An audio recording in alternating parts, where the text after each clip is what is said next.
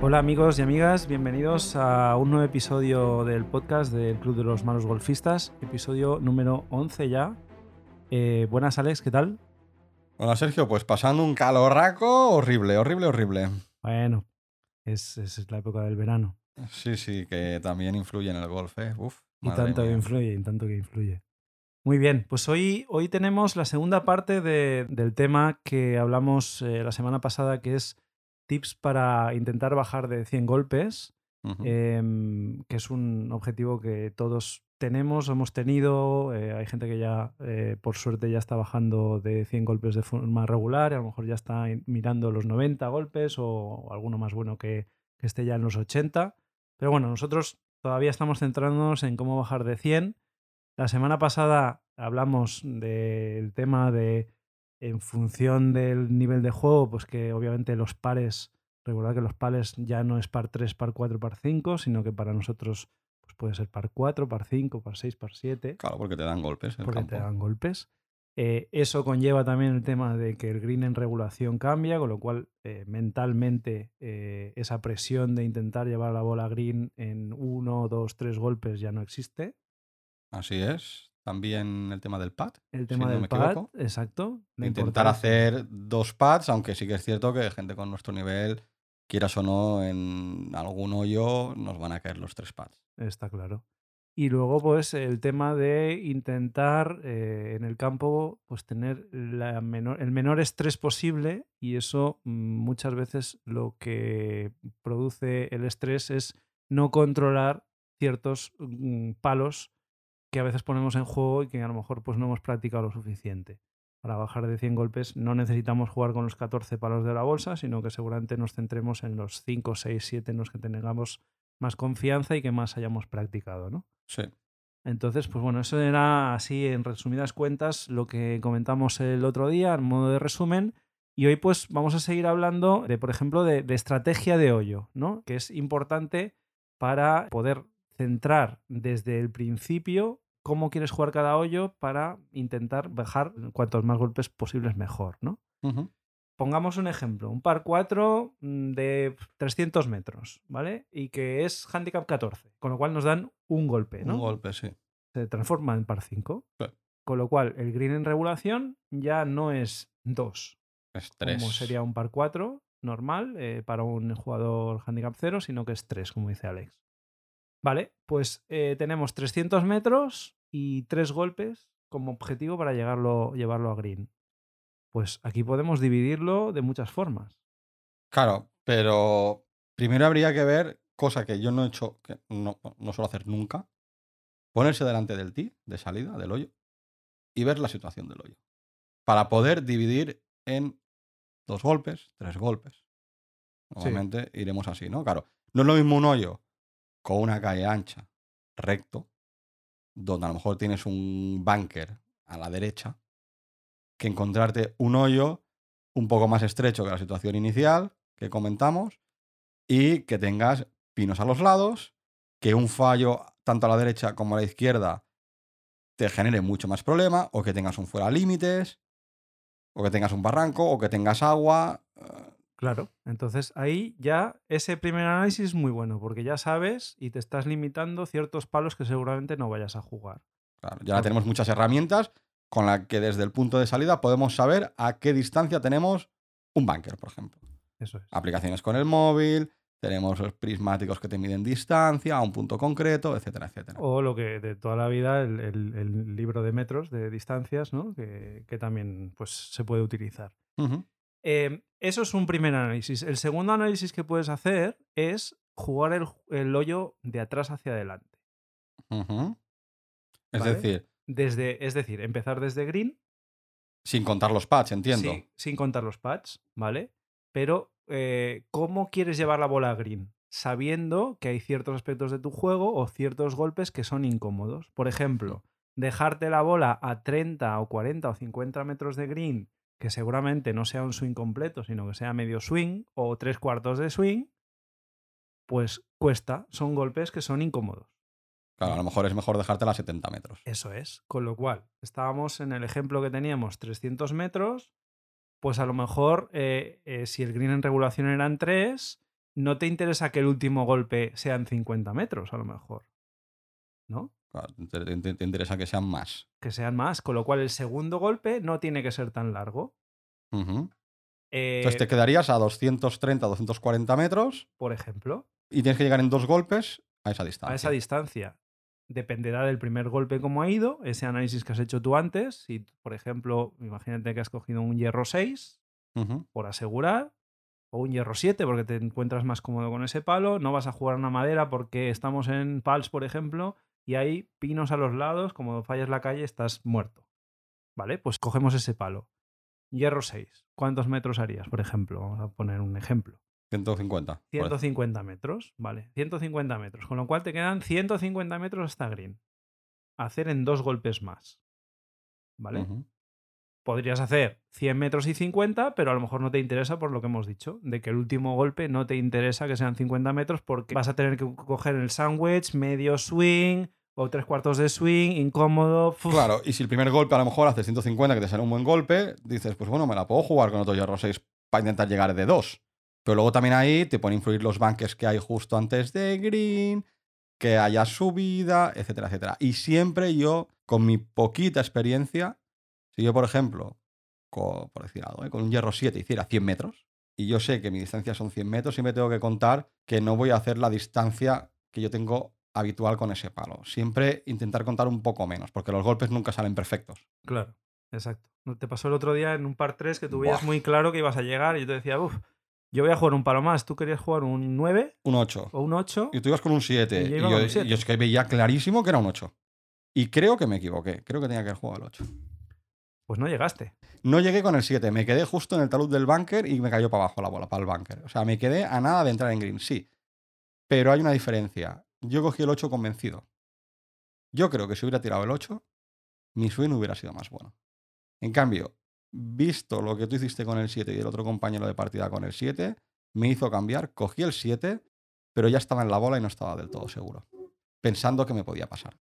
Vale, volvemos un poco a lo que estábamos comentando. Al final, en el campo de prácticas, tú te habrás dado cuenta de que tienes una distancia preferida, vamos a llamarle preferida, ¿no? De, pues, Sí. que te sientas muy cómodo. 80 metros, 90 metros. Tú sabes que un porcentaje de a lo mejor el 80% de los golpes que tú intentas hacer esa distancia, más o menos lo clavas. Bueno, pues eso tiene que ser un punto de referencia para ser, para intentar caer eh, y que tu último golpe a green sea, Sea ese. esa distancia. Eh, con lo cual, aquí estás jugando, lo que se llama- eh, al final es estrategia de juego, estrategia de campo. Al final estás analizando la situación. Sí que es verdad que entran factores, lo que tú comentabas, que a lo mejor si la distancia tuya preferida es a 80 metros de green, pero justo ahí tienes dos bunkers al lado y lado de la calle, pues, pues a lo mejor Te interesa mm, volarlos. Te interesa volarlos o quedarte un, un poco más corto de, de ellos, ¿no? Cosa fin- que yo me he dado cuenta que no hago. ¿eh? Al final hay que jugar con Yo eso. busco el centro de calle, me da igual lo que hay a los lados, e intentar hacer golpes largos. Claro, pero. Para pero- llegar en menos golpes. Pero eso es, es- ese es el error. Al final tienes que intentar sacar tu poderío, tus cosas buenas, cosas buenas que tienes en, en tu juego, pues intentar que florezcan, que salgan a la palestra lo más posible Sí, sí, durante sí. tu vuelta. potenciarlo. Exacto. Y buscar en todo momento golpes sin estrés o con el menor estrés posible. Así es. Es hacer esta gestión de distancias, pero llevándotelo a tu terreno, no al terreno del que ha diseñado el campo o del terreno de intentar hacer la mayor distancia posible, porque seguramente luego te metas en líos. O, o el hecho de que quieras pegarle, cuántas veces nos ha pasado, el querer pegarle más fuerte de lo que, de lo que deberías, mm, haces un swing que ya no bajas de forma eh, suave, dinámica y, y haces muchos metros de, hecho, los, que, de los que te tocan. ¿no? Eso nos pasó en el hoyo 8 el otro día. Sí, ¿Te sí. acuerdas? Sí, sí. Yo... Mitad de la calle, un lago. Sí, sí. A mí me pasó, me pasó dos veces, en el 8 y en el 9. Me fui al RAF, la bola se me quedó un poco hundida y quise hacer más de la cuenta. Se te fue al agua y yo me quedé en un árbol, o sea, era como un árbol bajito, justo en la raíz del árbol, que vamos, era una bola totalmente injugable, me tuve que hacer un golpe de penalidad. Pero, claro, yo intenté ahí volar el lago, pero le di mal a la bola. Tenía que haber o cogido más palo o darle para quedarme antes, para asegurar que con el swing completo no llegaba a ese lago. Y Mm. luego ya seguir, porque luego nos quedaban 100 metros. Claro, claro, es que 110, luego, no o sea, era... eh, ya sabías que con ese golpe no ibas a llegar a green de, to- de todas formas. Sí, sí, correcto. Con lo cual no tiene sentido intentar apurar, porque tienes muchas posibilidades de, de fallar. Sí, sí, sí. Y, y es algo que, que no te va a llevar nada positivo, porque si dijeras que tengo una ligera opción de llegar a green, pero es que en ningún caso lo tienes, con lo cual vamos a asegurar el tiro. Y luego, mm, volviendo al análisis de, de- de lo que es un hoyo, si tú miras los planos de, de los hoyos, generalmente desde ti, por diseño de campo, a 180, 200, 220 metros, que es donde suelen caer las bolas de los drivers, Sí, hay un obstáculo, generalmente. sí, sí, un bunker, agua, se estrecha la calle. No están ahí por nada. No están ahí por nada. Yo, es que, es que eh, eh, un claro ejemplo, el otro día el hoyo 1. Hacía un poco de bajada hacia la izquierda y el hoyo era en bajada hacia la izquierda y luego era llano hacia la derecha. Más bien recto. Pero una calle muy ancha, pero muy ancha. Y yo pensé, ¿qué carajo hace ese bunker en, la, en el lado izquierdo completamente de la calle? Digo, eso es imposible caer ahí. Porque a lo mejor tienes 60 metros de, an- de- de ancho de la calle. ¿Dónde fue mi bola? y Al la mía, y la mía, de los tres que jugábamos, los dos jugamos, los dos ¿Tú también te fuiste al bunker en, en ese hoyo conmigo? Sí, sí, sí. sí. Buah, sí, sí. disaster. Así que al final, pues bueno, hay que tener la cabeza fría antes de ponerse la bola y analizar todo esto, ¿no? Eh, obviamente, cuando eh, vas viendo que esto te va funcionando, mentalmente a ti también te tranquiliza porque vas viendo de que estás haciendo algo bien. Eso repercute en, otra- en otra- en otras muchas cosas. Eso En es. confianza, en estar más seguro al pegar la bola, en no cometer errores tontos, en- incluso en rutinas. Lo introduces todo eso en tu rutina y hace que no dejes de hacer cosas que tienes que hacer antes de pegar una bola. Claro. Por ejemplo, ¿cuántas veces nos ha pasado de ponerme a la bola, no mirar el viento? Uf, muchas veces, es verdad. Es un elemento que no tenemos en cuenta. Muchas veces yo no lo tengo en cuenta. Porque dice, bueno, sopla un poco, me va bien con este calor que está haciendo para refrescarme. Casi prefiero que haga viento. Pero es que Sí. luego a lo mejor tienes un viento en contra, tú dices, no, no, yo tengo 100 metros, mi palo es el 9, por decir algo. Y con el 9 te haces 80 metros. Claro. El viento lo tienes muy, muy, muy en consideración cuando hace un vendaval eh, enorme, pero Sí. cuando hace esa brisa que también te está afectando, Y además tampoco es lo mismo el viento que tienes a la altura de tu cabeza que el viento que tienes 10 metros más arriba o 20 metros cuando está volando la bola, que es mucho más viento que el que tú tienes. totalmente. Y yo, por ejemplo, ese es un factor que casi nunca miro. Pues hay que tenerlo en cuenta. Sí, y sí. forma parte de la estrategia, bueno, más que de la estrategia, de la, de la elección del palo. Al final tú cuando eliges el palo, lo que haces, lo que, te- lo que deberíamos hacer, que yo lo hago a lo mejor en un 10% de veces, es lo que hemos hablado aquí, ¿no? Es la estrategia del hoyo, ver dónde quiero tirar la bola, sabiendo los obstáculos que tengo al lado, pero es que también está el viento. Eso es. Y luego, otro factor, si es en bajada o es en subida. También, muy importante. Prácticamente puedes quitar un palo, en función de, de- de- Del desnivel. del desnivel, ¿eh? pero quitar un palo si es en bajada, Sí, sí, sí. porque al final la bola va a rodar y Ah. se te va a pasar de- de- del punto en el que tú creías que podía caer. Eh. Y si es en subida, al revés, tienes que coger un palo más eh, muchas Sí, veces sí, sí, sí. Porque, porque la bola al final cae y no avanza todo lo que debería. Eh.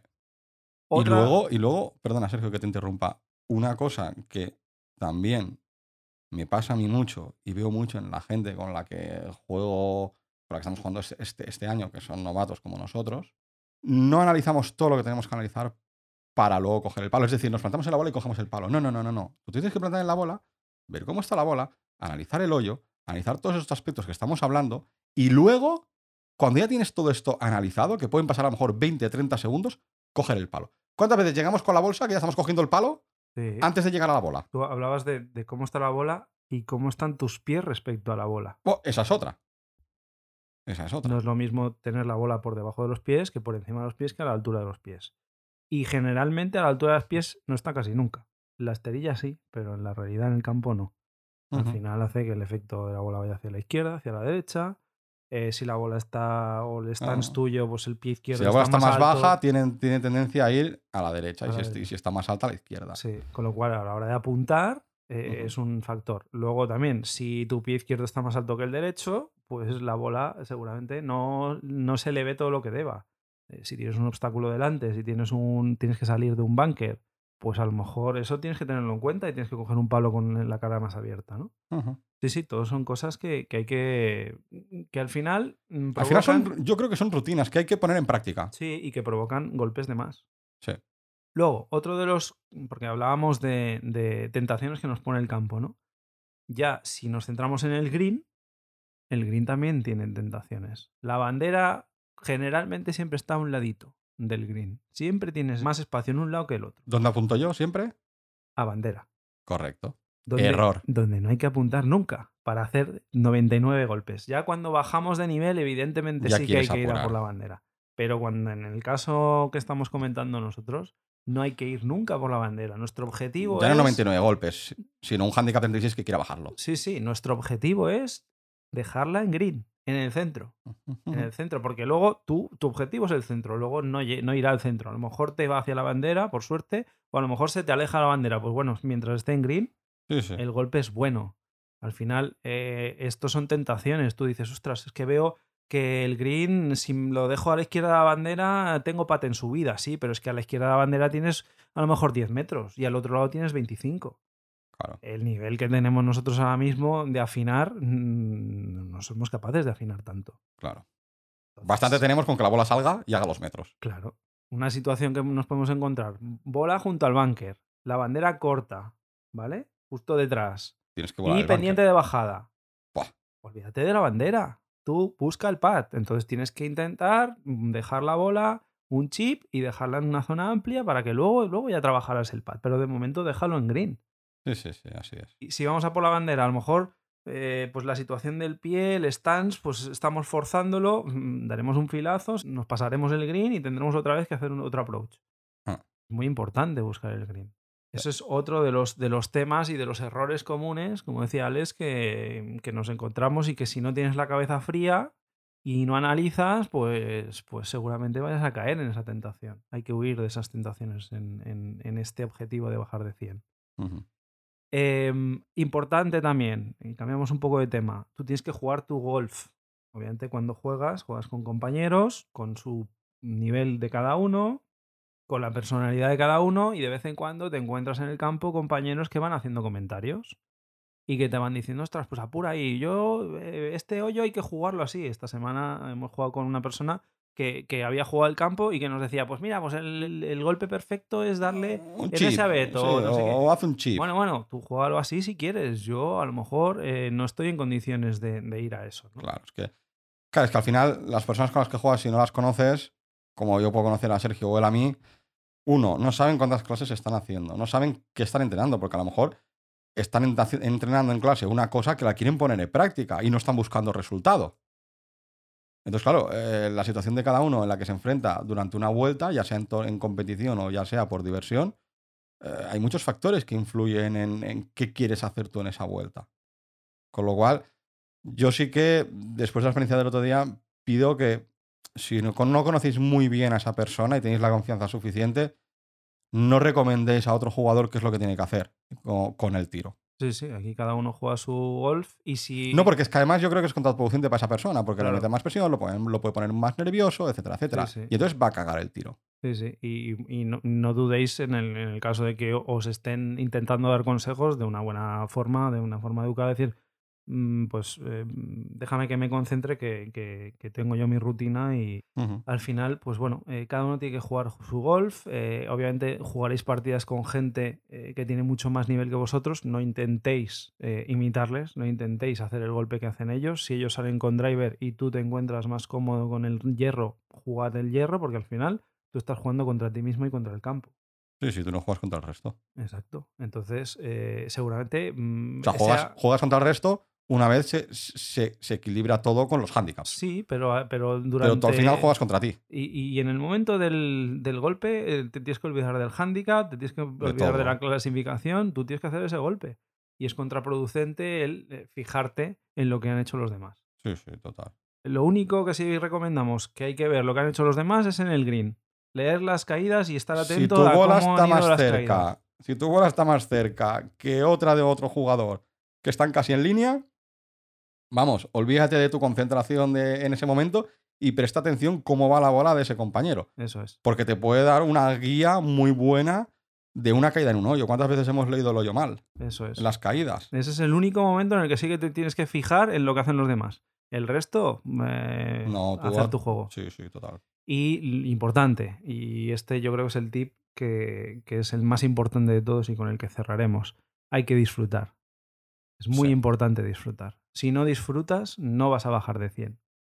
Totalmente. Yo creo que no conozco a nadie que en competición juegue mejor que por diversión. Por el estrés. Estrés, presión, etc. Exacto. El tema mental, que ya, que ya hemos comentado en algunos episodios, que algún día trataremos más en profundidad. Sí, sí. Entonces, Pero hay- a mí al menos me pasa. Yo cuando juego contigo vamos a echar una vuelta de nueve hoyitos para pasarlo bien. Y pues pegar mejores golpes, peores golpes. O incluso puedes jugar peor que un día en competición. Pero tus sensaciones son mejores. Claro. Eh, es muy importante disfrutar del juego. Y si por lo que sea estáis intentando bajar de 100 y no lo conseguís, oye, si estáis saliendo de amarillas, iros a rojas. Y jugaréis un campo completamente diferente y no pasa nada. No pasa nada. No pasa nada. Ya habrá tiempo de jugar de amarillas. Así que bueno, estos son un poco los consejos que, que se nos han ocurrido eh, para ayudaros a, a bajar de 100, los que no lo hayáis conseguido. Los que sí lo hayáis conseguido y, y- y consideráis que nos hemos dejado algún, algún tip o algún consejo, pues tenemos las redes sociales y nuestro correo electrónico, las redes sociales como siempre, en Twitter e Instagram en eh, Golfistas y eh, el correo electrónico malosgolfistas.gmail.com. Hasta aquí el programa de hoy. Os deseamos una feliz semana de golf y que vayáis a por los verdis. Y a por los 99 golpes. Eso es. Adiós. Hasta luego.